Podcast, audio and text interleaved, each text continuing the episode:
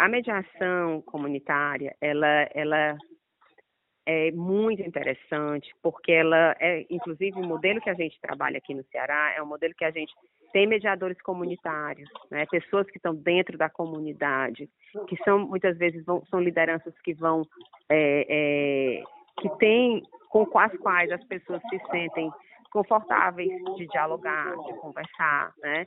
Então, a primeira coisa, assim, é que fortalece a nossa sociedade, fortalece a comunidade, você ter espaços de diálogo e resolução de problemas perto de você, né? Uhum. Perto da sua casa, perto do seu, né?